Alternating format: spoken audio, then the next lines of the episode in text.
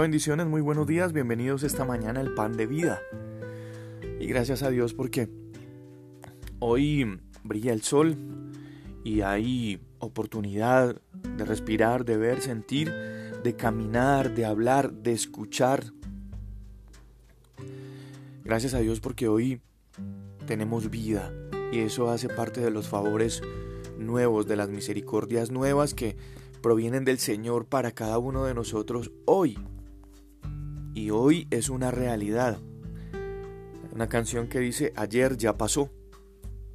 Entonces, las, misericordias del Señor te invitan hoy a vivir lo nuevo, a dejar atrás lo que ya fue, lo que hiciste ayer, lo que no hiciste ayer, lo que no dijiste, lo que dijiste, lo que pensaste, para disfrutar en el hoy, en el presente, los favores y las misericordias de Dios que son nuevas. Em, el domingo pasado estuvimos en una reunión muy especial. Compartíamos con las personas un tema de em, una historia bíblica, de una narración bíblica de un personaje em, en el que nos aportaba una reflexión para no repetir, para no repetir. Hay personajes bíblicos que, que me llenan mucho, mucho de muchas cosas positivas que me llevan a decir, Dios es impresionante, Dios es lo mejor, Dios es bueno, Él es misericordioso, cómo respalda, cómo, cómo restablece, cómo renueva, cómo restituye, pero hay otros personajes bíblicos que, que, que están ahí para decirnos, mira, esto es lo que no se debe hacer. Así como hay unos que nos enseñan qué es lo que hay que hacer correctamente, hay otros que definitivamente Dios permitió que estuviesen ahí para que nosotros tuviéramos ahí una señal de alerta diciéndonos esto es lo que no se debe hacer. Y entre esos personajes hay uno que definitivamente mm, personal, de manera personal puedo admirar. Y es Salomón.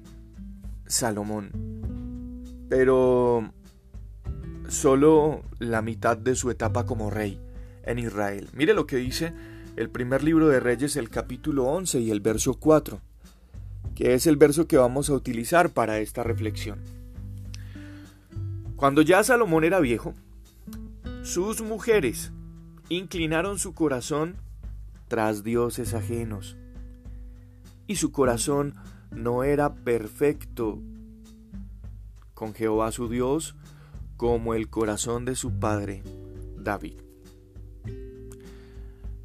Y aquí podemos nosotros empezar a mirar algo que en nuestra vida tenemos que tener muy bien definido y son las prioridades. Prioridades. ¿Por qué hace referencia este versículo aquí el corazón de Salomón ya no era perfecto delante de Dios como el corazón de su padre David, porque a David se le conoce como el hombre conforme al corazón de Dios. David, un ser común y corriente, una persona común y corriente como usted y como yo, pero con un secreto. David, David era el hombre conforme al corazón de Dios a pesar de sus errores, sus equivocaciones, su pecado. Siempre David, siempre David sabía encontrar la manera de cómo tocar el corazón de Dios para hallar el socorro, el perdón, la misericordia. En los salmos, en la mayoría de los salmos, nosotros podemos mirar toda esa historia de la sensibilidad del corazón de David para adorar a Dios, para reconocerlo, para alabarlo prioridad, la prioridad.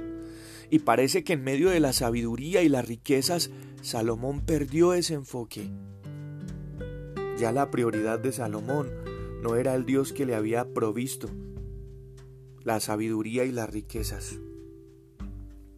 Entonces la pregunta es, ¿cómo puede alguien tan sabio como Salomón haberse desviado tanto de los caminos de Dios?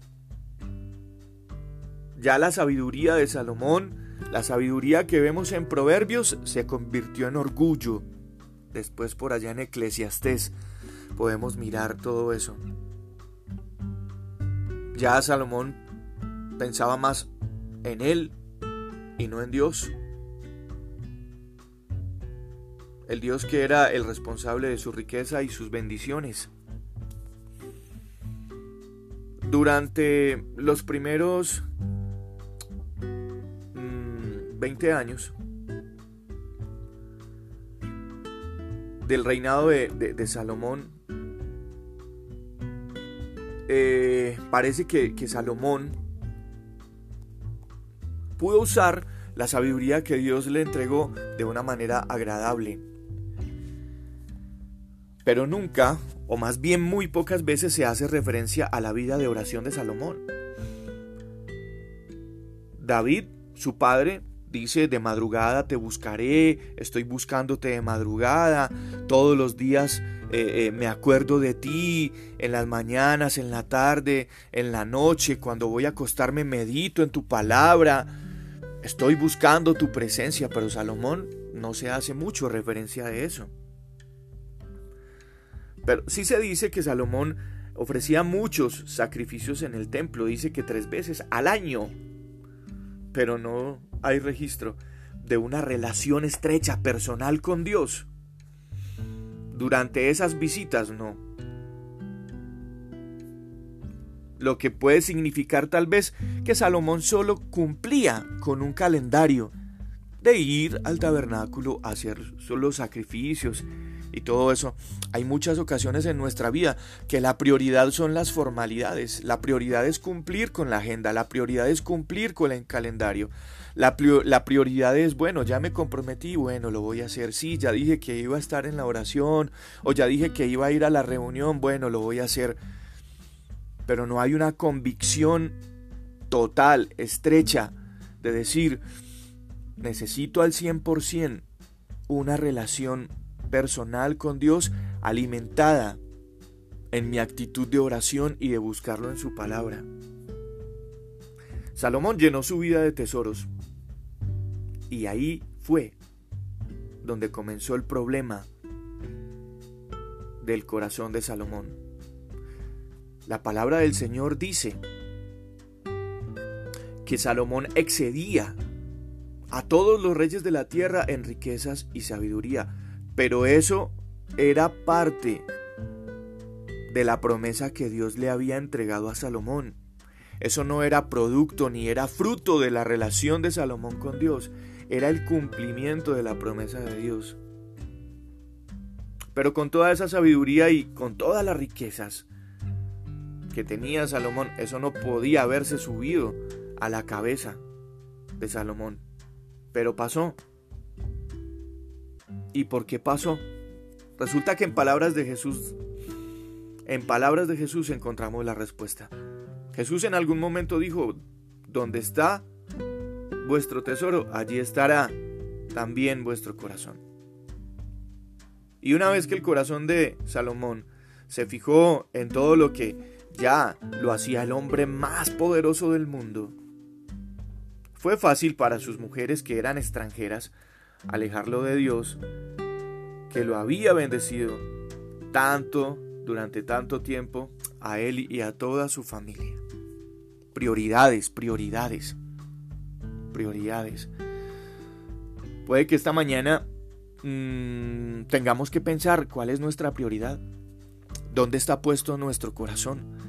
Los afanes y las preocupaciones de la vida nos han llevado a pensar más en todo eso que en el Dios que realmente nos está bendiciendo, que en el Dios que nos ha bendecido, en el Dios que nos ha llenado de sabiduría, que nos ha provisto los recursos como lo veíamos en el pan de vida de ayer.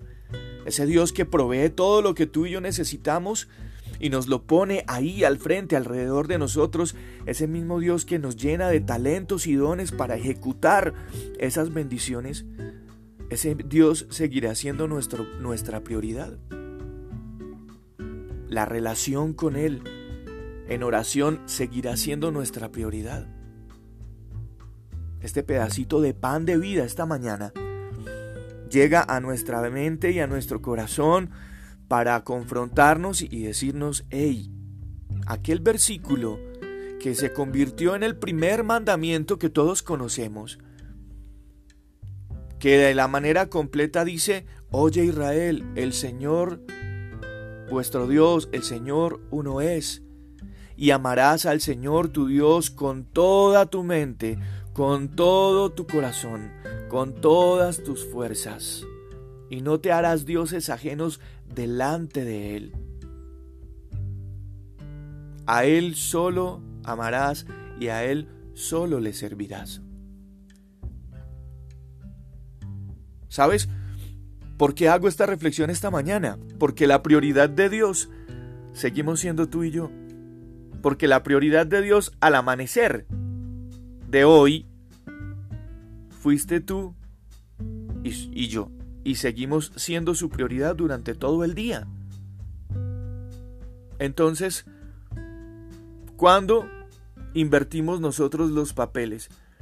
Que si nosotros somos la prioridad para Dios, para nosotros la prioridad serán X cosas.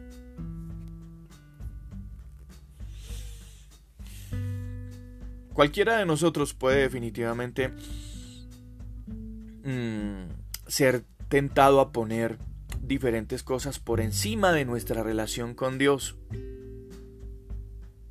Y por eso en la relación estrecha con Dios tenemos que pedir a Dios de su sabiduría para que nosotros podamos identificar qué cosas hemos puesto nosotros por encima de esa relación con Dios y aún por encima de Dios mismo,